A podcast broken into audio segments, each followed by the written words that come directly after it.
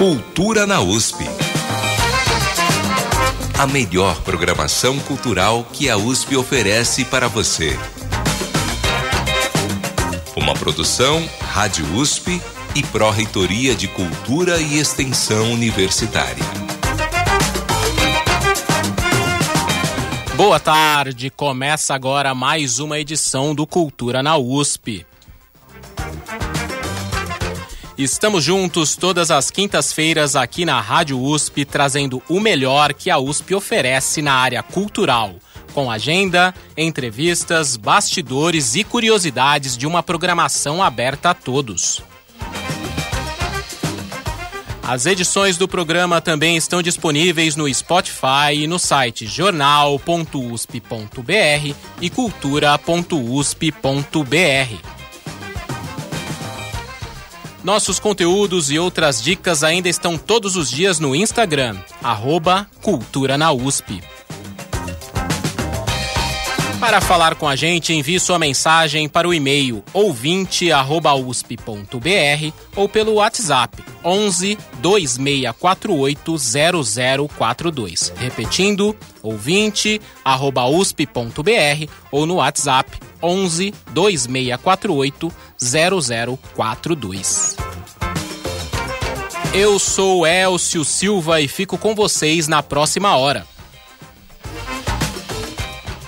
Hoje é quinta-feira, 30 de novembro de 2023. Nesta edição vamos falar sobre mais um evento da série USP Talks, a partir das seis da tarde no auditório do MASP, na Avenida Paulista. São duas palestras de 20 minutos cada com professores do Museu de Arqueologia e Etnologia da USP a apresentação no sábado da Orquestra Sinfônica da USP em mais um concerto do ciclo Torre do Relógio com o tema Civilizações e Urbanismo. No domingo tem aula aberta de práticas corporais, respiratórias e meditativas na casa de Dona Yaya. Vamos falar também sobre apresentações do Núcleo de Experiência e Apreciação Teatral do Teatro da USP no Centro Cultural Maria Antônia, lá no TUSP. E os detalhes sobre as inscrições para atores na próxima montagem em 2024. A cobertura da festa de premiação Nascente 2023, realizada no final de semana no Centro Cultural Camargo Guarnieri. A professora Ana May Barbosa, pioneira na arte e educação brasileira, foi a grande homenageada da trigésima edição do concurso cultural para estudantes da USP. Tudo isso agora, aqui no Cultura na USP. A melhor programação cultural que a USP oferece para você. Cultura na USP. Hoje recebemos aqui no estúdio da rádio o arqueólogo Eduardo Góes Neves, diretor do MAI, o Museu de Arqueologia e Etnologia da USP, onde é docente desde 1989. Graduado em História pela USP e doutor em Arqueologia pela Indiana University, é um dos principais pesquisadores sobre o passado da Amazônia. Boa tarde, professor Eduardo. Boa tarde, Elcio. Prazer estar aqui. Antes de começar o nosso bate-papo, vamos saber mais sobre essa programação gratuita no MASP relacionada ao trabalho do MAI. Um evento imperdível para quem gosta de saber mais sobre arqueologia e tem curiosidade sobre a história do povoamento do Brasil e das Américas. Quem conta pra gente é Michel Sitnik. Boa tarde. Oi, Elcio, boa tarde a você e a todos os nossos ouvintes do Cultura na USP. É isso mesmo, estamos falando do evento USP Talks, que é uma série de encontros que a USP promove levando pesquisadores de ponta para conversas com a população em geral, colocando cientistas e o público em contato direto. A edição de hoje tem como tema Os Primeiros Humanos no Brasil, quem foram, quando chegaram e como viveram. Além do bate-papo, o público também vai poder conferir uma exposição no local, e os primeiros a chegar podem ganhar brindes. Quem explica explica pra gente é o André Strauss. Ele é bioarqueólogo, professor do Museu de Arqueologia e Etnologia da USP e especialista no povoamento das Américas. A gente vai ter um USP Talk sobre os primeiros humanos no Brasil, quem foram, quando chegaram e como viveram, que vai ser uma conversa entre o jornalista Ayrton Escobar e os professores da USP, a Ximena Villagrán e eu, ambos especializados no estudo do povoamento da América e do Brasil. Esse USP Talks vai ser uma oportunidade para a gente retomar debates clássicos sobre o povoamento da América e apresentar o estado da arte das análises uh, sobre o tema. Então a gente vai debater sobre a antiguidade do povoamento, particularmente com os sítios brasileiros que são protagonistas nessa história, e também vamos debater quem eram os primeiros americanos, os primeiros brasileiros, com forte ênfase na histórica reconstrução facial da Luzia, que foi apresentada ao grande público na década de 90, e atualizando isso com os resultados recentes da arqueogenética do DNA fóssil que a gente vem desenvolvendo aqui na Universidade de São Paulo. A gente vai tratar em detalhes aquela questão clássica sobre a relação de ancestralidade dos povos de Luzia com os grupos indígenas atuais. Na década de 90 se consolidou uma hipótese segundo a qual os povos de Luzia, ou seja, aqueles habitantes do Brasil Central de 10 mil anos atrás, lá em Lagoa Santa, não seriam né, os ancestrais diretos ou não compartilhariam um grau de ancestralidade alta com os grupos indígenas atuais. Nos últimos anos, com o advento da arqueogenética, do DNA fóssil, a gente conseguiu mostrar que essa hipótese estava majoritariamente equivocada. E hoje a gente sabe que todos os grupos atuais e antigos do continente descendem de uma única população que chega às Américas há não mais do que 17, 18 mil anos atrás. Para além da conversa e das palestras, a gente vai ter uma mini exposição sobre o povoamento das Américas, na qual a gente vai trazer réplicas de artefatos relacionados aos primeiros americanos réplica do busto da Luzia, pontas de flecha, esqueletos da região de Lagoa Santa, que vão ficar à disposição para o público ver e também tocar. E a gente também vai ter a distribuição de miniaturas do rosto da Luzia que faz parte de um novo projeto aqui do museu, que é o Arqueologia em Miniatura, o acervo da USP na palma da sua mão, onde a gente, utilizando tomografias, scanners de superfície de alta precisão, junto com novas impressoras 3D de resina, a gente está conseguindo miniaturizar né, os principais itens do nosso acervo. E nesse USP Talks a gente vai distribuir 30 réplicas em miniatura da Luzia. E o legal é que esses encontros, além de gratuitos, acontecem em lugares fora da universidade. O evento de hoje acontece no MASP, lá na Avenida Paulista, às 6 horas da tarde. O MASP fica na Avenida Paulista, 1578, e os ingressos podem ser retirados a partir das 5 horas da tarde na bilheteria do local. Não precisa fazer inscrição prévia. Então, quem estiver saindo da aula ou do trabalho consegue dar uma passada por lá, um lugar super central e com bastante oferta de transporte público, não é mesmo, Elcio? Muito interessante mesmo. Obrigado, Michel. E para quem quiser saber mais, é só entrar no Instagram do Museu de Arqueologia e Etnologia da USP, que é o arroba MaiUSP. Repetindo, arroba MaiUSP. Esse evento é totalmente gratuito. Professor Eduardo, a gente ouviu sobre o novo projeto Arqueologia em Miniatura, que o professor André Strauss comentou, o acervo da USP na palma da sua mão. Poderia nos contar um pouco mais sobre o que é isso? Sim, Elcio, é, com o maior prazer. O que acontece? Esse acervo ele está ligado a, a, uma preocupação que nós temos em fazer um registro preciso do, do, do acervo que a gente guarda, né? No MAI nós temos mais de 150 mil itens, é, dos, é, dos, quais nós fazemos a guarda. E a ideia disso é encontrar um caminho, primeiro, de registrar precisamente esses objetos, esse projeto é, ele, ele, ele faz um caminho importante nessa direção. Nós conseguimos agora, junto à FAPESP, no edital multiusuários, é, recursos para comprar um microtomógrafo, porque esses trabalhos têm sido feitos em parceria com a Escola Politécnica e com o Hospital Universitário. A nossa ideia é poder internalizar e fazer isso dentro do MAI. E isso é muito importante por quê? Porque a, a, a, no museu nós fazemos a guarda de coleções, mas não somos, nós não somos os donos dessas coleções. E a gente tem uma responsabilidade muito grande que é guardar objetos que foram produzidos há milhares de anos, ou por populações indígenas recentes que às vezes nem existem mais. E a, a, ideia de fazer essa reprodução e produzir essas miniaturas é, primeiro, promover uma extroversão desse acervo para o público mais amplo, já que no mar, infelizmente, a gente não tem um prédio adequado para ser um museu, a gente não consegue fazer, mostrar de uma maneira mais é, organizada eh, esse nosso acervo maravilhoso, porque a gente tem, né, nossa exposição ocupa um espaço muito pequeno, e ao mesmo tempo também é, fazer um registro preciso, digital, para que essas, eh, essas informações não se percam. A gente tem uma história no Brasil muito triste, que foi o incêndio do Museu Nacional que destruiu esse museu maravilhoso, o acervo, né, uma boa parte desse acervo, e isso acendeu uma luz vermelha para os museus. Né? A nossa preocupação é encontrar uma maneira de preservar, registrar esse acervo. A gente não quer que jamais isso aconteça aqui, mas um, numa eventualidade como essa, ter esse, esse acervo registrado e guardado digitalmente. É interessante isso que você fala, professor, porque o acervo do, Museu Nacional, né, muita coisa se perdeu ali e a guarda, a gente sabe que a guarda desse acervo, o que é exposto para o público, é uma ínfima parte, né? Tem muita coisa que fica no, nas reservas técnicas. Como que é isso lá no Museu de Arqueologia e Etnografia e Etnologia?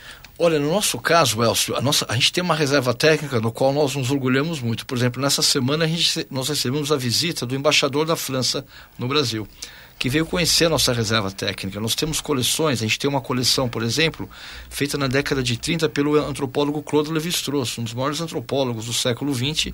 Ele veio aqui para conhecer essa coleção feita pelo Lévi-Strauss e guardada por nós com muito carinho, mas também com muita segurança. Então, nós nos damos para o prédio que a gente ocupa atualmente em 1993. Eu já trabalhava no MAI nessa época. E foi uma solução improvisada que, que né, anteriormente o MAI ficava ali no bloco D é, do CRUSP, o local de moradia estudantil. Nós trabalhamos muito tempo ao longo dos anos 90 e 2000 para criar as condições de guarda efetiva desse material.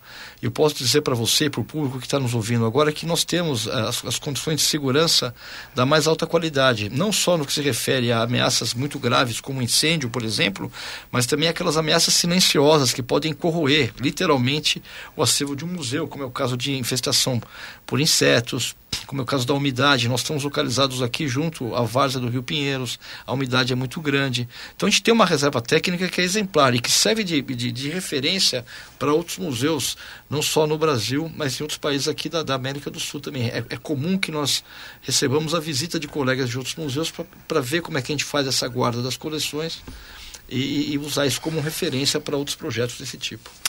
Sobre o que o professor André Strauss falou, o que vai ser debatido lá no MASP, né? Você poderia explicar melhor para os nossos ouvintes qual tem sido essa discussão a respeito da relação entre os atuais povos indígenas americanos e os primeiros habitantes do continente?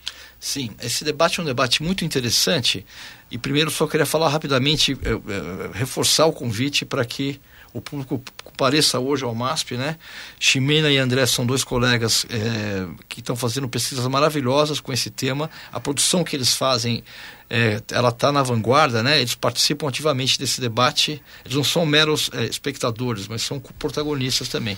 Então, eu acho que quem for ao MASP hoje vai ver uma palestra, duas palestras muito interessantes e vai ter a oportunidade de, de aprender e ouvir com pessoas que estão muito ativas nesse debate. E essa questão é uma das questões mais interessantes da arqueologia brasileira. É um dos pontos da ciência brasileira onde a produção local ela tem uma relevância internacional. Porque existe um debate. É, é, é, acabou de sair um livro muito interessante, escrito pelo Bernardo Esteves, pelo jornalista Bernardo Esteves, chamado é, Admirável Novo Mundo, onde ele conta um pouco essa história. Mas essa é uma área do conhecimento onde há um debate tradicional entre autoras e autores que trabalham no hemisfério norte que tem uma perspectiva que é mais ortodoxa e mais conservadora, e autoras e autores que trabalham aqui no Hemisfério Sul com uma perspectiva que eu acho que é mais interessante e que, de certo modo, desafia essas ideias mais ortodoxas. O professor Walter Neves, que deu aula muitos anos aqui na universidade, por exemplo, olhando para a morfologia dos crânios encontrados lá em Lagoa Santa, propôs essa hipótese a, a, qual, a qual o André se refere aqui na fala dele, de que talvez houvesse tido uma leva de ocupação humana mais antiga aqui, de populações com pouco parentesco biológico com as populações indígenas contemporâneas do Brasil. E o que os dados de genética mostram para nós é que, na verdade, não, tem uma relação muito forte e direta entre os antigos habitantes que estão aqui há, né, há mais de 10 mil anos e as populações indígenas contemporâneas, o que é muito interessante para nós, porque mostra que o Brasil, a história do Brasil não começou em 1500, no dia 22 de abril. A história do Brasil começa há milhares de anos atrás, e ela é a história dos povos originários, dos povos indígenas que vinham ocupando esse território desde o início. A gente não sabe exatamente quando, mas certamente né, há, há, há mais de 10 mil anos, a gente pode falar com uma boa margem de segurança. Você citou o professor Walter Neves e ele foi responsável pelo estudo de Luzia, estou correto? O esqueleto humano mais antigo do continente americano?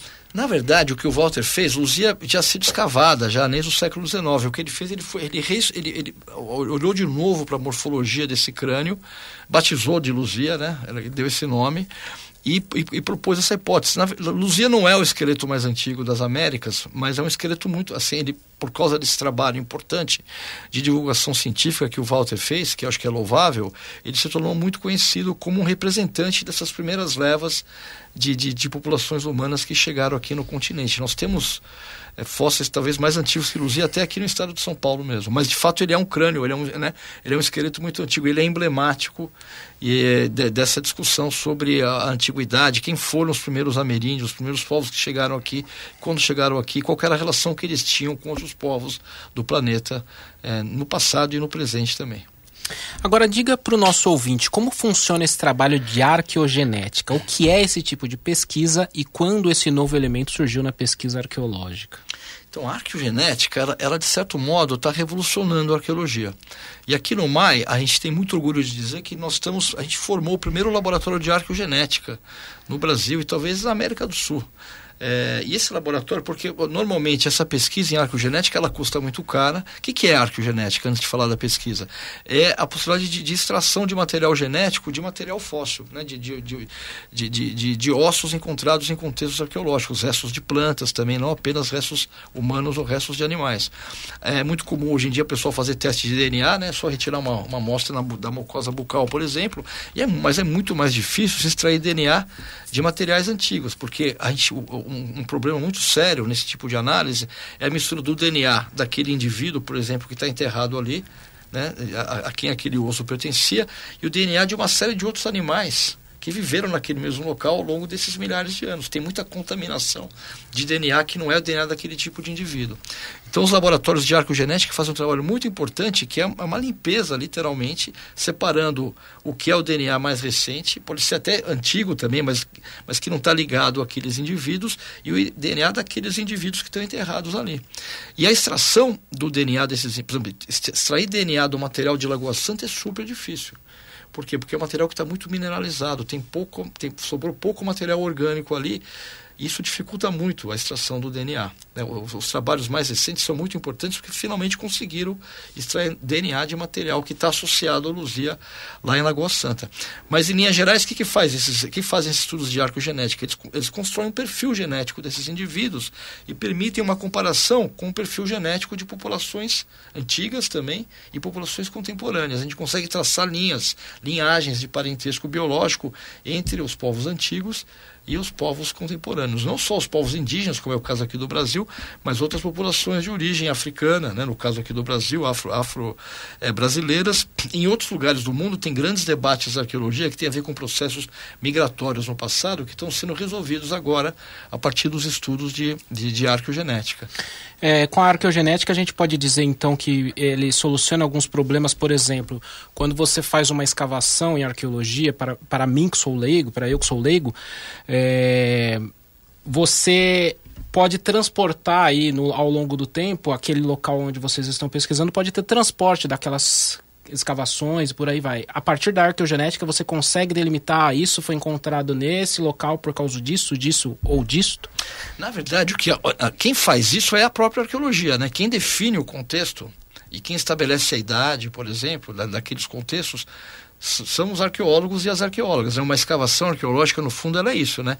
A gente tenta demonstrar que existe uma associação clara entre, por exemplo, no caso de um cemitério, quando ele é escavado, entre aqueles indivíduos que estão enterrados ali e é, as coisas que aconteceram na época na qual eles viveram. Isso parece ser uma coisa trivial, mas é muito complexa. É, a tarefa do, da, pesquisa de campo em arqueologia é, é, é fazer, é, é, resolver esse tipo de problema. O que, é, o que a arcogenética faz é, primeiro, ela requalifica algumas questões ela resolve alguns problemas que não estavam resolvidos anteriormente, mas coloca novos problemas de pesquisa que são muito interessantes. Por exemplo, essa questão da, da antiguidade da ocupação humana do continente americano. Os dados de arcogenética, é, é, eles, eles indicam para nós que essa ocupação não deveria ter mais do que 18 mil anos, 17 ou 18 mil anos. O André até fala sobre isso na, na, na, na, apresentação da palestra. Mas a gente tem sítios arqueológicos aqui do Brasil que têm datas que têm mais de 20 mil anos no Mato Grosso e no Piauí, e também no México, em outros lugares do nosso continente. Então a gente tem um problema interessante que é o seguinte: A genética indica uma cronologia que bate mais ou menos em 18 mil anos, e a arqueologia indica uma cronologia que é muito mais antiga. Isso quer dizer que a genética está certa e a arqueologia está errada? Não. A gente tem um problema de pesquisa que é muito interessante, que tem que ser melhor compreendido. De certo modo, a genética ajuda a gente a formular essa questão de uma maneira que é mais interessante. A barreira que se aceitava até alguns anos atrás para a antiguidade da presença humana no continente era de 12 mil anos, no máximo. Hoje em dia nós sabemos que ela chega pelo menos até 18 mil. A próxima questão que a gente vai ter que resolver é como conciliar as projeções que a arcogenética faz, que chegam até mais ou menos 18 mil anos, e os dados de sítios arqueológicos que têm evidências com mais de 20 mil anos. Esses sítios de mais de 20 mil anos têm um problema, eles não têm material humano, não têm osso humano para se extrair DNA. Então a gente não consegue fazer essa comparação entre os dados de DNA né, de 10, 11 mil anos, 9 mil anos, e essas evidências que têm mais de 20 mil anos. Então muita coisa mudou no entendimento das histórias dos povoamentos a partir dessas novas ferramentas. Sem dúvida. E é muito bom para nós ter um laboratório de arqueogenética aqui no Brasil. Porque essa relação, na, na pesquisa arqueogenética, é uma relação que é meio colonialista. A gente tem grandes laboratórios na Europa e nos Estados Unidos que têm muitos recursos e que vêm literalmente aqui e fazem um rapa na, na, nas amostras, nos, nos, esqueletos que estão guardados nos museus aqui na América Latina ou na África, para fazer esses estudos importantes lá no Hemisfério Norte. Ter um laboratório aqui no Brasil é importante porque dá autonomia científica para nós e permite, é, sem, sem prejuízo das parcerias com nossos colegas né, no, no, Hemisfério Norte, mas dá uma autonomia científica para nós e permite que a construção de novas parcerias com museus e universidades aqui do Hemisfério Sul, mas também com populações tradicionais que vivem, indígenas, originárias que vivem aqui no continente. Isso é uma coisa que é muito bom para a ciência brasileira, na minha opinião. Perfeito. Professor, nós vamos fazer uma pequena pausa no nosso bate-papo para falar da programação cultural da USP. Cultura na USP. O núcleo TUSP da capital estreou a peça Comala. O espetáculo baseado na obra Pedro Páramo de Juan Rufo é o nono experimento de montagem teatral do núcleo TUSP. A direção é de René Piazentin, orientador de arte dramática do Teatro da USP. Oi, Elcio. Oi, ouvintes do Cultura na USP. Aqui quem fala é Renê Piazentin, orientador de arte dramática do TUSP, aqui na capital. Queria falar um pouco sobre Comala, o espetáculo que está em cartaz na sala experimental do TUSP até o dia 17 de dezembro, né? O resultado do nosso processo desse ano no núcleo TUSP da capital. É, foi um processo muito desafiador trabalhar com essa obra do Juan Rufo, que é precursor do, do realismo fantástico aqui latino-americano, né? Garcia Marques aponta exatamente o Pedro Páramo, né, essa obra do Juan Rufo, como o estímulo que ele precisava para conseguir escrever Os 100 Anos de Solidão. Então acho que isso já dá aí um cartão de visita interessante, né? Assim, já, já aponta para um determinado universo, uma atmosfera que essa obra tem.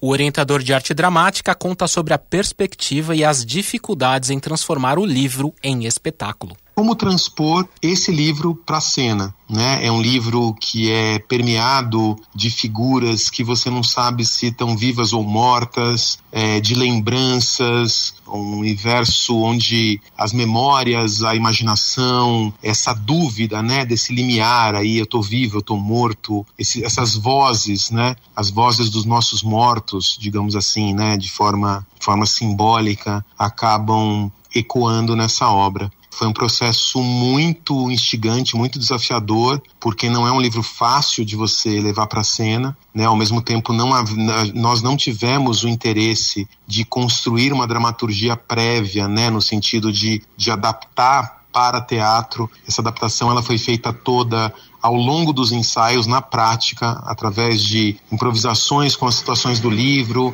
que aos poucos iam é, possibilitando então que esse registro, né, que essa adaptação, que essa, que essa passagem, né, do, da literatura para um roteiro de cena, na verdade, fosse acontecendo. Piazentin finaliza falando das expectativas e deixa um convite para o público e nos interessa muito ter contato agora com o público, entender como essa obra chega, entender como a mensagem, como o espetáculo que a gente produziu chega nas pessoas. Então fica aí o convite até dia 17 de dezembro, sextas e sábados às 18 horas e aos domingos às 16 horas. Muito obrigado, Renê. Lembrando que as apresentações de Comala são gratuitas e que o Teatro da USP fica na Rua Maria Antônia, 294, na Vila Buarque, perto das estações Santa Cecília e Higienópolis Mackenzie do metrô. Agora, por falar em Núcleo TUSP, a Sandra Lima tem informações sobre as inscrições para atores para a próxima montagem em 2024. É isso, Sandra? Boa tarde. Olá, Elcio, é isso mesmo. O Núcleo de Experiência e Apreciação Teatral, o Núcleo TUSP, está com inscrições abertas para candidatos que queiram participar de uma montagem teatral em São Paulo a partir da obra As Bacantes de Eurípides em 2024. Os trabalhos serão realizados na Sala Experimental do TUSP, que fica na Rua Maria Antônia, coordenados por René Piazentin, um dos orientadores de arte dramática do Teatro da USP. Os encontros acontecerão ao longo do ano, sempre às terças e quintas-feiras, das 14 às 17 horas, encerrando o processo em uma temporada gratuita de apresentações entre novembro e dezembro de 2024. Para se candidatar, é necessário ter mais de 18 anos. Não é obrigatória experiência anterior, mas será levada em conta na seleção em comparação aos outros inscritos. A seleção também levará em conta não apenas os aspectos técnicos da cena, mas um perfil de disponibilidade e interesse em relação ao trabalho coletivo. As inscrições acontecem até 10 de dezembro e podem ser realizadas no site do TUSP, que é usp.br/tusp. Sandra Lima para Cultura na USP. Obrigado, Sandra. E o Teatro da USP também está em cartaz com a peça Ainda Sobre a Cama até 17 de dezembro. Apresentações de quinta a sábado às 8 da noite e aos domingos às 6 da tarde. Classificação para maiores de 18 anos. Ingressos a 40 reais a inteira ou 20 reais meia entrada. As vendas são na bilheteria ou pela plataforma online Simpla. Centro de Preservação Cultural Casa de Dona Yaya Ainda na região central, o Centro de Preservação Cultural da USP, Casa de Dona Yaya, tem uma aula aberta e gratuita de yoga, neste domingo, às 11 da manhã. O convite é da instrutora Bruna Gabriela. Namastê! Desde agosto de 2022, nós estamos com um projeto chamado Movimento e Saúde Mental, aqui na Casa da Dona Yaya, sede do Centro de Preservação Cultural da USP, no bairro do Bexiga, Bela Vista. Esse projeto ele tem como foco promover saúde física, mental e emocional. Então, são técnicas do Hatha Yoga que trazem práticas corporais, físicas, que são os asanas, trazem técnicas respiratórias, que são os pranayamas, e técnicas meditativas e de relaxamento. Tudo isso com o enfoque de trazer o bem-estar. Então, aproveitando que nós estamos encerrando o ano, eu venho convidá-los para praticar comigo no próximo domingo, dia 3, às 11 horas da manhã. Aproveitem para renovar as energias, para receber o novo ano que está se aproximando. E vocês não precisam trazer nada, não precisam trazer tapetinho, é só vestir uma roupa confortável e chegar, porque nós temos uma estrutura para que vocês possam praticar de forma segura e confortável. Então, espero vocês lá. Namastê! A participação é gratuita e a Casa de Dona Yaya, sede do Centro de Preservação Cultural da USP, fica na rua Major Diogo 353, no bairro da Bela Vista, no centro da capital. Cultura na USP. Voltamos ao estúdio com o professor Eduardo Góes Neves, diretor do Museu de Arqueologia e Etnologia da USP.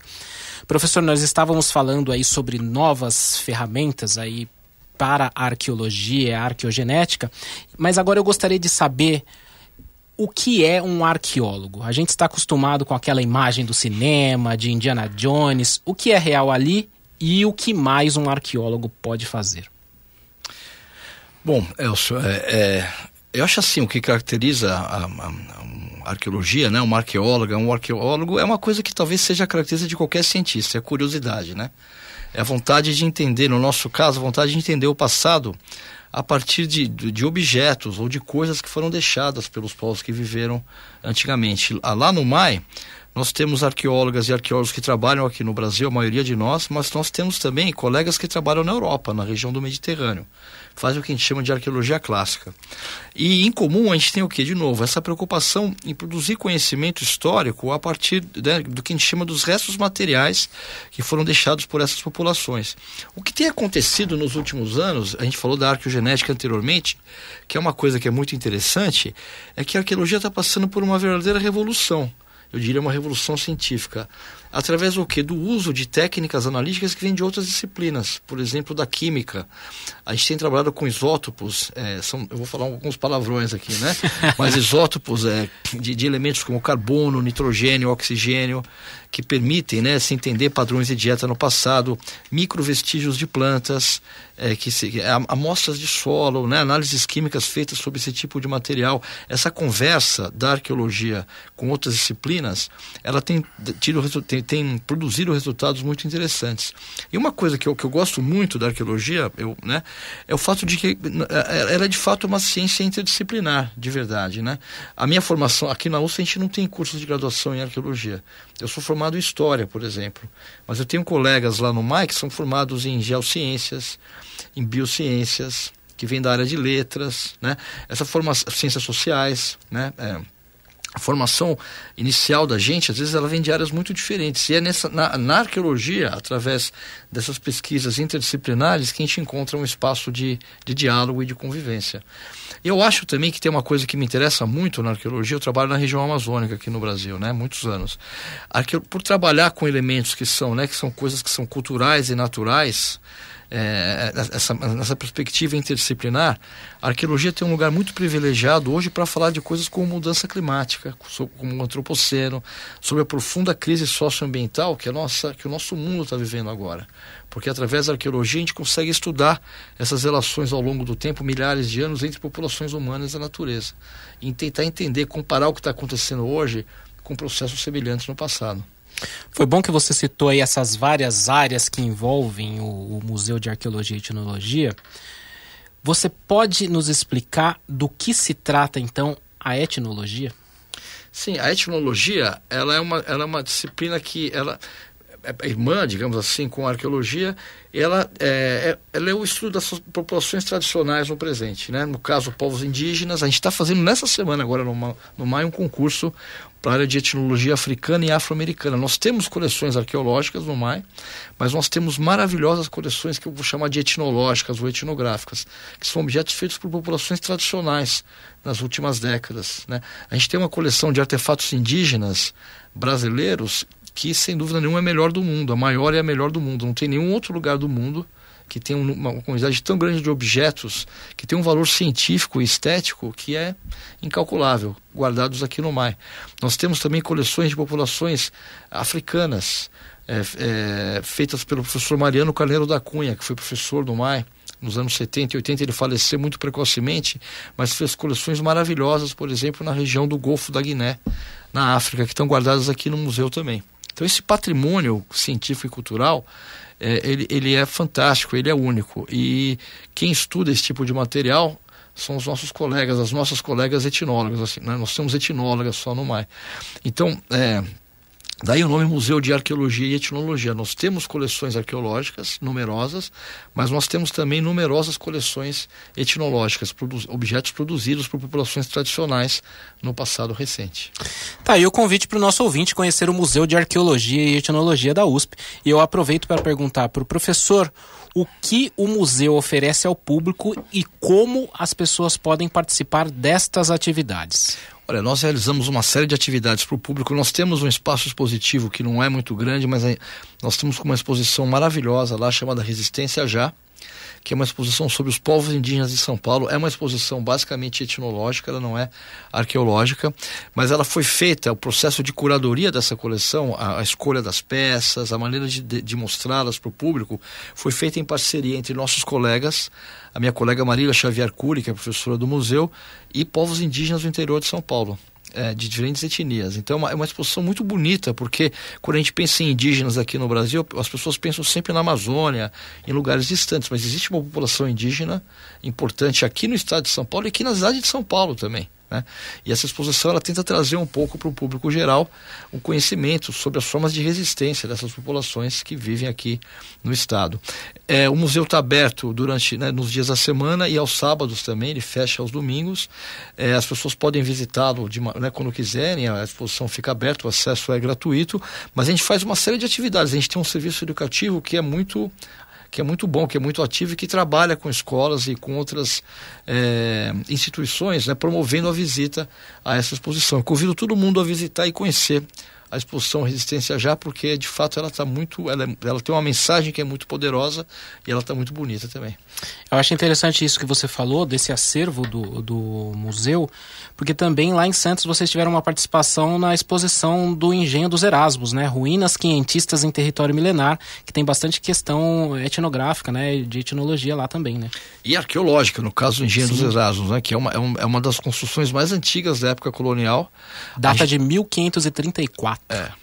Então, né, do início da, da, da, dessa fase histórica do Brasil, como eu falei, a história do Brasil é muito mais antiga, né? ela tem, sei lá, mais de 10 mil anos, né? mas essa fase da história do Brasil que tem a ver com a colonização, se a gente for pegar esse recorte, o Engenho dos Erasmus está entre as edificações mais antigas que a gente tem aqui no Brasil. E o MAI tem. É, uma, uma, participação antiga já em escavações lá no Engenho dos Erasmus. Nós estamos preparando agora duas exposições, que acho que é importante falar sobre isso, né, ligadas à, à Pró-Reitoria de Cultura e Extensão. No espaço da reitoria, com, com, a curadoria do André Strauss, que falou anteriormente aqui, da Marília Xavier Cury, a gente vai ter uma exposição sobre o povoamento das Américas, que deve abrir no ano que vem, imagino que maio do ano que vem, que está bem interessante. E, e, nós estamos participando com os outros três museus da USP de uma exposição itinerante, que vai viajar pelos campi do interior do estado e vai passar aqui pela capital também, que mostra um pouco, traz um pouco a riqueza do acervo que os museus da USP têm. A USP tem quatro museus maravilhosos, que têm acervos únicos, né? únicos no mundo inteiro, que atraem interesse de pessoas aqui no Brasil e no exterior também. E é importante para nós que trabalhamos nesses museus promover para a comunidade, de, de, dentro da USP, mas de fora da USP também, a riqueza dos acervos que nós guardamos e também das, das pesquisas, a qualidade das pesquisas que nós realizamos com esses acervos. Essa, esse, essa próxima exposição tem a ver com a exposição que esteve lá no MAC, 4 em 1 Museus da USP? Ela tem, ela, vai, ela tem a ver com a 4 em 1, é, é, que bom que você falou sobre ela, Elcio. Ela tem a ver com essa exposição do MAC, ela utiliza. É, essa exposição do MAC foi importante porque ela promoveu uma integração. A gente, né, os quatro museus sempre conversaram muito entre si. Nós, no MAI, Gente, nós abrigamos um programa de pós-graduação Interunidade em Museologia, que reúne professores dos quatro museus. Essa exposição do, do, do MAC, ela, ela já é uma primeira primeiro esforço de diálogo e conversa, o foco dela era mais no processo curatorial desses museus e essa agora ela tem como foco a presença, né? Ah, ela tem como foco um pouco a questão do Estado de São Paulo, uma história profunda do Estado de São Paulo, mas sim, ela dá continuidade a essa exposição é, 4 em 1 que estava é, lá no MAC, no MAC né, é, é, neste ano de 2023. Bacana. E fora aquilo que o público vê o que é mais feito nos bastidores do museu? Como é a pesquisa e o acervo? Então, o museu é muito engraçado, as pessoas fazem uma confusão, às vezes elas confundem museu com exposição, né? A exposição é como se, como se fosse a ponta do iceberg, é a parte do museu que é visível ao público. Exato. Mas uma parte muito maior das atividades do, do, dos museus ocorre no que você chamou de bastidores, né? No caso do MAI, por exemplo, nós temos inúmeros laboratórios de pesquisa. É, nós temos um programa de pós-graduação em arqueologia também, que, que tem, é, não sei exatamente quantos alunos agora, mas varia entre 60, 70 e 80 alunos constantemente. Nossos laboratórios de pesquisa, eles estão sempre cheios dessas alunas e alunos. Nós realizamos, nós temos vários projetos de pesquisa financiados pela FAPESP várias, e agências do exterior também, Brasil afora, que levam nossas alunas e alunos para o campo também. Esse material vem para o laboratório. Então, o MAI é um museu que tem uma exposição que está muito bonita e muito interessante, mas ele tem uma vida muito dinâmica que diz respeito às pesquisas que nós realizamos e também à curadoria dos artefatos que nós guardamos. Nós temos um laboratório de, de conservação e restauro, tem muita pesquisa feita sobre esse acervo também.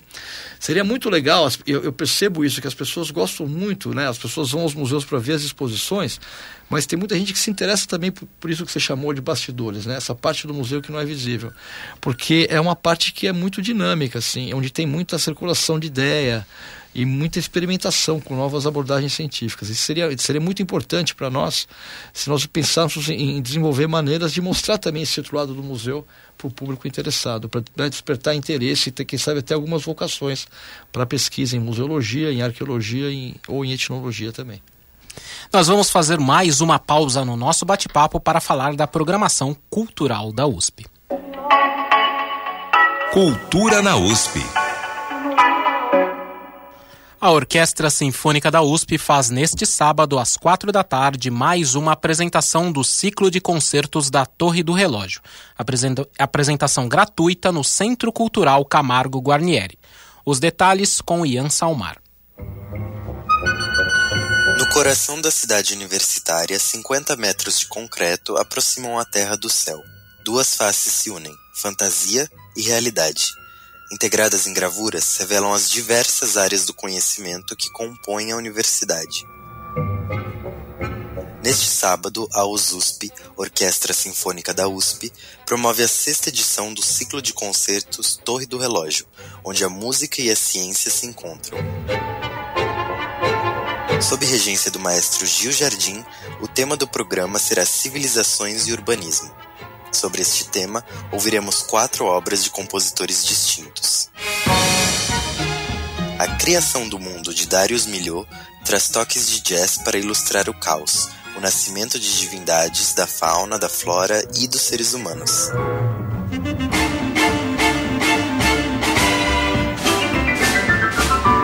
Sensemayá, de Silvestre Revueltas, é uma obra baseada no poema Como Matar uma Cobra, do poeta cubano Nicolás Guillen. A Sinfonieta 1953 de Astor Piazzolla é como um passeio noturno por Buenos Aires.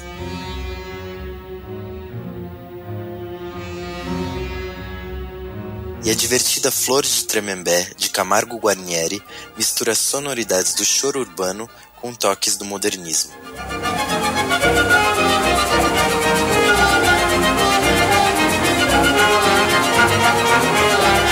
Nesta apresentação, as músicas vão dialogar com falas de dois docentes convidados da USP. Eduardo Góes, do Museu de Arqueologia e Etnologia, falará sobre civilizações antigas com foco na Amazônia. Raquel Ronick, da Faculdade de Arquitetura e Urbanismo, vai trazer questões sobre a organização da vida urbana contemporânea. Neste sábado, às 16 horas, no Centro Cultural Camargo Guarnieri. Rua do Anfiteatro 109, dentro do campus Butantã da USP.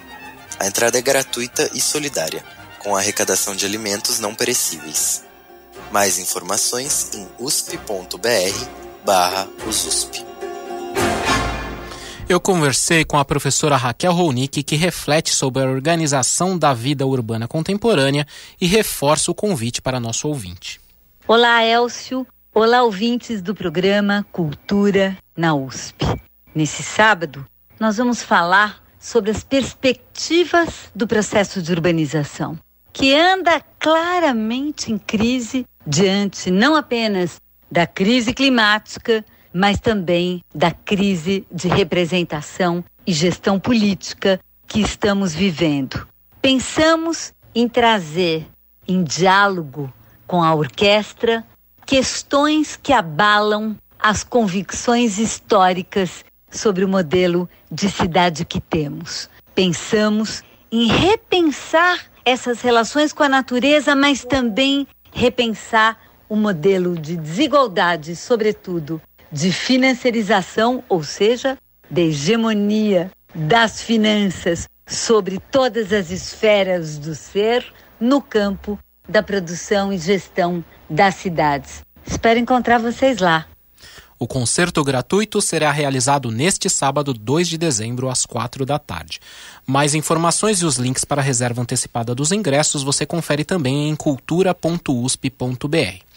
Professor Eduardo, como ouvimos, este evento conta com a sua participação e, pelo que o Ian Salmar nos contou, será uma discussão interessante. Pode contar brevemente ao ouvinte o que você preparou?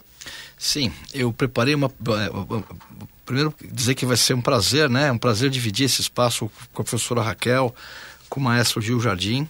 É, e o, o, que eu preparei para esse evento é uma discussão que tem muito a ver com a minha pesquisa atual sobre formas de urbanismo antigo na Amazônia brasileira. A gente está acostumado a pensar na região amazônica, isso é uma coisa que inclusive vira política pública no Brasil hoje em dia, como territórios que sempre foram vazios, né, que nunca tiveram uma presença indígena muito densa e, e, e com história, uma história significativa. Né?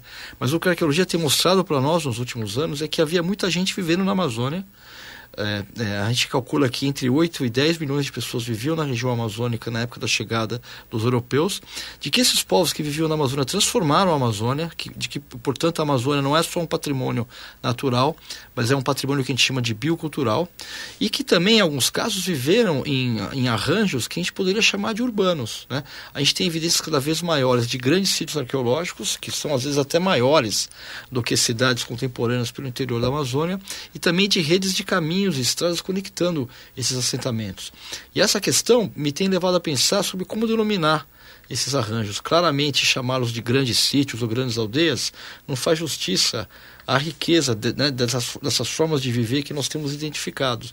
Eu tenho tentado ver até que ponto o conceito de urbanismo, a noção de urbanismo, pode nos ajudar a entender essas formas de vida. Então, nessa apresentação, eu quero trazer as evidências que nós temos para falar sobre isso e trabalhar com essa ideia de urbanismo para, quem sabe, provocar para o público uma modificação nas concepções que, em geral, nós ainda temos sobre o nosso passado, em geral, aqui no Brasil e, particularmente, na região amazônica. Perfeito.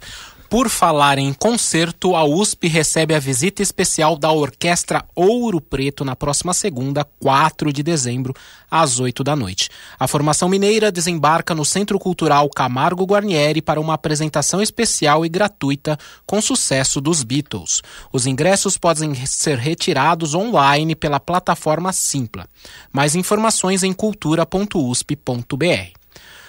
E o programa Nascente fez na última sexta-feira a entrega dos prêmios da edição de número 30 do tradicional concurso artístico para estudantes da Universidade de São Paulo. O repórter Fábio Rubira acompanhou a festa que contou com uma homenagem especial. Nascente USP. Criado em 1990, o programa Nascente chegou à sua trigésima edição premiando os trabalhos artísticos de estudantes de graduação e pós-graduação da USP em um evento especial na noite do último dia 24 de novembro, com uma festa no Centro Cultural Camargo Guarnieri. O coordenador do programa, professor Emerson da Cruz Inácio, fez um retrospecto, lembrando de participantes que alcançaram destaque em suas áreas.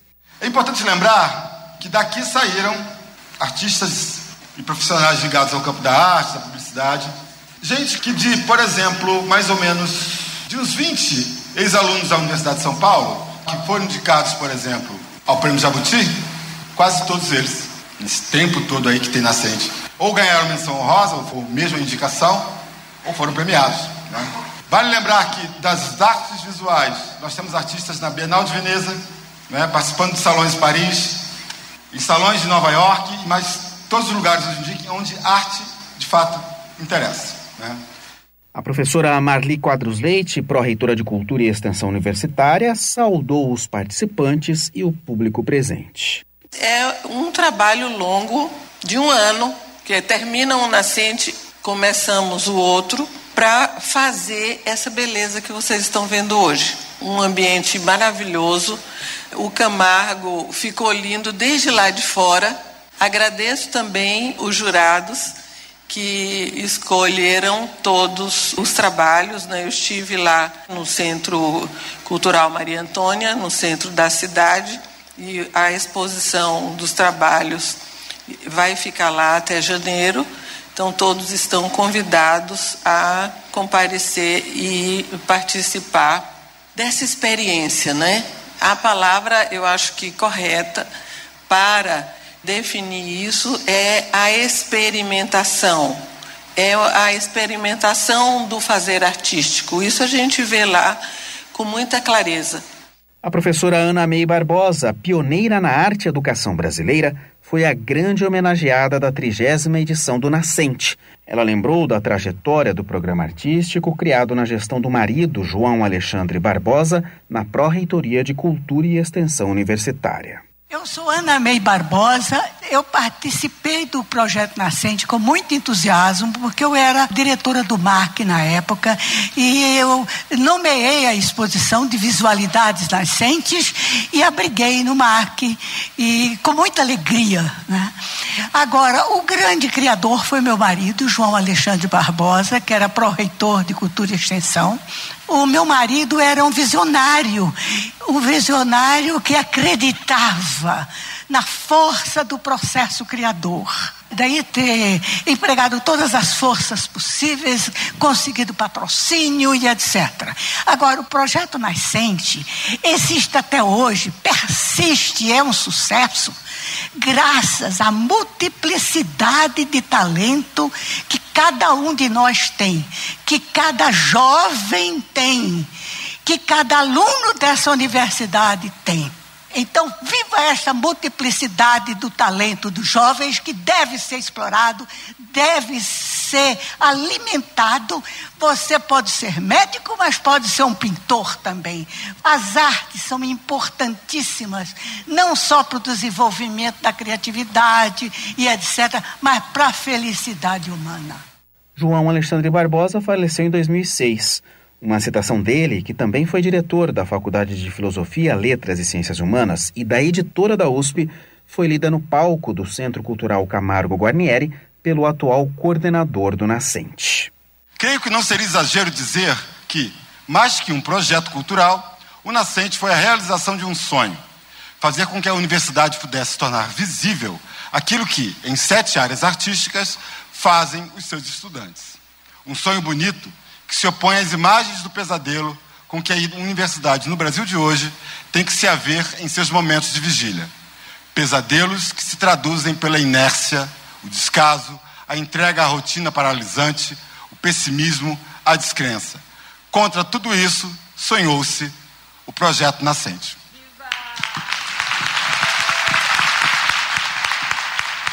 Ana May Barbosa sugeriu para as próximas edições a criação da categoria de arte de rua, com uma premiação para estudantes muralistas. Ela também estimulou os participantes a seguirem seus dons e inspirações. Prossigam, mantenham, produzam e espero que a Universidade de São Paulo amplie o projeto da SEIT para as novas formas as novas mídias, as novas formas de arte que vão surgindo. O nascente vai ser sempre nascente. Nascem artistas todos os dias nesta universidade. Muito obrigada. A festa de premiação revelou os vencedores das sete categorias que concorreram ao prêmio principal desta trigésima edição, com as exibições de texto, música popular e música erudita no palco do Centro Cultural Camargo Guarnieri, na cidade universitária. O TUSP Butantan recebeu os trabalhos de artes cênicas. Já a mostra Visualidade Nascente 2023 pode ser conferida gratuitamente no Centro Maria Antônia. Fábio Rubira, para o Cultura na USP. Demais ouvir o entusiasmo da professora Ana May Barbosa. Mais detalhes sobre os vencedores desta edição de número 30 e também os trabalhos finalistas em cultura.usp.br barra nascente. Cultura na USP. E voltamos ao estúdio com o professor Eduardo Góes Neves, diretor do Museu de Arqueologia e Etnologia da USP. Professor, o seu trabalho, como você já disse, é focado na Amazônia. Conte para nós como você começou a se interessar por esse assunto. Como foi o início? Ah, Elcio, isso aconteceu desde que eu estava na graduação aqui na USP. Eu fiz história, né? Entrei, ingressei na graduação nos anos 80 e já durante a graduação eu fiz uma viagem quando eu era aluno, fui de ônibus para Belém do Pará. Tinha muita vontade de conhecer a Amazônia, já fazia estágio em arqueologia nessa época, então eu já tinha mais ou menos essa, esse desejo né, de trabalhar na Amazônia desde muito desde que eu era né, jovem, adolescente assim. E aí até hoje continuo envolvido trabalhando nessa região. Muito interessante. Tem uma reportagem que você concedeu para a National Geographic que você conta um pouco aí dessa viagem, né? Em 85, é isso? Janeiro de 85, eu lembro direitinho, pegar o, o busão aqui na rodoviária, acho que já, já era a rodoviária do Tietê, acho que já tinha saído ali da, da, da rodoviária antiga nos Campos Elíseos. E sim, foi uma coisa. E, é, eu tenho trabalhado agora com um projeto com financiamento da National Geographic. Né? A gente está fazendo um mapeamento de sítios arqueológicos em áreas que estão ameaçadas pelo desmatamento na Amazônia. Esse projeto tem sido muito interessante porque ele, ele congrega a pesquisa arqueológica, mas também ele tem uma, um objetivo muito concreto de usar a arqueologia como uma ferramenta para proteção também das áreas ameaçadas da Amazônia hoje em dia. Esse é o projeto Amazônia Revelada? Exatamente, Amazônia Revelada. Ele é um projeto que ele congrega é, o MAI, Museu de Arqueologia e Tecnologia, o INPE, Instituto Nacional de Pesquisas Espaciais, o Museu da Amazônia em Manaus, o Instituto Arapiaú. Nós temos arqueólogas e arqueólogos do Brasil inteiro envolvidos num projeto muito grande, são dezenas de pessoas, ele tem uma engenharia complexa, mas ele tem tido, é, os resultados têm sido muito interessantes. Nós temos feito mapeamento de áreas de floresta através de uma tecnologia chamada LIDAR, que permite identificar sítios arqueológicos e áreas que estão cobertas por floresta hoje em dia e a gente tem tido resultados muito interessantes. A gente tem mostrado uma, uma presença grande de sítios em áreas que estão cobertas por floresta até hoje em dia, mas que estão ameaçadas de destruição. E a ideia é usar esse tipo de informação para proteger esse patrimônio que está ameaçado pelo desmatamento sem controle. Nós temos aí alguns estudos mais novos a respeito dessa região? Sim, nós temos. A arqueologia da Amazônia tem crescido muito nos últimos anos. Eu, eu por exemplo, tenho um projeto FAPESP, um projeto temático também, que eu coordeno, que envolve pesquisas tanto do lado brasileiro como do lado boliviano da Amazônia. E no lado boliviano, nossas colegas bolivianas, eu não participei diretamente desse estudo, têm usado essa mesma tecnologia para mostrar a presença de estruturas como estradas, como aterros e até pirâmides de terra, com mais de 20 metros de altura. Então, existe uma mudança muito grande que está acontecendo na arqueologia amazônica, principalmente principalmente aqui no Brasil, as pesquisas e na Bolívia também, mostrando, como eu falei anteriormente, que tinha muito mais gente vivendo na Amazônia, indígenas, ancestrais dos povos indígenas contemporâneos da Amazônia, e que uma, com uma diversidade muito grande de modos de vida, desde populações com muita mobilidade, populações nômades, eu poderia dizer assim, até populações sedentárias que viviam em estruturas que a gente pode chamar de urbanas. É sempre importante que os projetos dos cientistas, dos pesquisadores, beneficiem também as áreas onde eles estão fazendo essas pesquisas. Né? Como é o seu convívio com os habitantes locais que você pesquisa? É, existe algum tipo de envolvimento deles nas pesquisas e se eles se, se interessam por estes resultados do seu trabalho? Eu acho que cada vez mais, né? Eu, por exemplo, eu criei nos anos 2000 lá no Amazonas um curso de graduação em arqueologia na Universidade do Estado do Amazonas. Ele existe até hoje. E esse recurso resultou de um processo de envolvimento que eu tenho com arqueologia. Trabalhei muitos anos no estado do Amazonas e formação de arqueólogas e arqueólogos locais. Esse projeto da National Geographic, ele conta com uma componente importante que é a consulta às populações locais. E nós vamos fazer uma grande reunião em Manaus, em abril do ano que vem, onde nós vamos trazer arqueólogas e arqueólogos, mas moradores dessas comunidades, para discutir os resultados preliminares, aprimorar nossas, nossos procedimentos de consulta com as populações locais. E isso acho que é uma coisa que tem, é um caminho cada vez mais forte na arqueologia. Não dá mais para. Arqueologia é uma ciência que tem uma origem muito ligada ao colonialismo. O Indiana Jones, que você falou, ele é um cara engraçado, tudo. Mas no fundo, né, ele estava saqueando aquelas coisas para levar para os museus nos Estados Unidos. Né? E essa, essa herança que fundou a arqueologia, ela faz parte, a gente não pode apagar isso, mas é importante pensar em novas práticas de produção de conhecimento que sejam colaborativas, que incluam também a participação das populações locais. E eu fico feliz em ver que isso é uma coisa que, que caracteriza a arqueologia na Amazônia hoje em dia, não só minhas, as minhas pesquisas, mas todo mundo que trabalha na Amazônia hoje em dia procura fazer trabalhos com esse tipo de perspectiva, incorporando de uma maneira que seja honesta né, a contribuição intelectual, dividindo as parcerias com as populações locais. Isso eu acho uma coisa que é muito importante. Faz uma, uma ciência mais interessante, na minha opinião. E interessante isso que você falou, porque hoje em dia a gente vê muito sobre é, países africanos que pedem de volta os seus tesouros que estão expostos em museus na Europa, e isso muito relacionado com esse trabalho que você até cita do Indiana Jones, que saqueavam esses recursos desses países, né? Exatamente, a gente tem um movimento muito forte o embaixador da França nos visitou essa semana, por exemplo, para conhecer a nossa reserva técnica, e uma das razões da visita era justamente uma preocupação que o governo francês tem hoje com demandas de repatriamento de coleções que foram levadas. É claro que a coleção do Levi-Strauss tem um outro, uma outra história, não ela não foi feita a partir de um contexto de violência, né? como é o caso, como é o caso de, né, de muitas coleções em museus, não só na, na Europa e nos Estados Unidos, mas aqui no Brasil e na Argentina também. É uma outra história. Mas essa preocupação com o repatriamento ela é muito forte nos museus europeus, principalmente. E isso tem, é, é uma conversa, eu não tenho uma resposta pronta para isso, mas ela, é, o que ela tem feito de muito positivo é abrir a possibilidade de diálogo entre populações que descendem dos povos que tiveram aqueles objetos expropriados, às vezes de forma muito violenta, e esses antigos centros metropolitanos. Isso mostra que o mundo está mudando, né? De uma, a gente tem novos arranjos acontecendo que tornam essas conversas mais interessantes e mais produtivas, na minha opinião. Demais. O Museu de Arqueologia e Etnologia da USP fica na Avenida Professor Almeida Prado, 1466, na cidade universitária em São Paulo. A visitação para exposições é segunda, quarta, quinta e sexta-feira, das 9 às 17 horas e no sábado, das 10 às 16 horas. Estamos finalizando mais uma edição do programa Cultura na USP, que hoje teve aqui no nosso estúdio o professor Eduardo Góes Neves Neves, diretor do Museu de Arqueologia e Etnologia da USP. Muito obrigado, professor Eduardo, pela sua presença. Eu que agradeço, Elson. Um prazer estar aqui. E, por favor, visitem o MAI. Vocês vão gostar de conhecer a nossa exposição. Muito obrigado. Agradecemos a sua audiência e esperamos que aproveitem muito as nossas dicas de hoje. Se você perdeu alguma informação, essa e outras notícias estão disponíveis em cultura.usp.br e no Instagram arroba Cultura na USP. Todos os nossos programas também estão no Spotify para você ouvir quando quiser e compartilhar com seus amigos. A apresentação é minha, Elcio Silva, com trabalhos técnicos de Thales Almeida, produção de Fábio Rubira e Michel Setnik, com reportagem de Sandra Lima e colaborações de Ana Célia de Moura, Bianca Kirklevski, Ian Salmar e Lucas Coelho. Voltamos a nos encontrar na quinta-feira que vem, dia 7 de dezembro, ao meio-dia, com mais novidades aqui na Rádio USP. Cultura na USP. A melhor programação cultural que a USP oferece para você.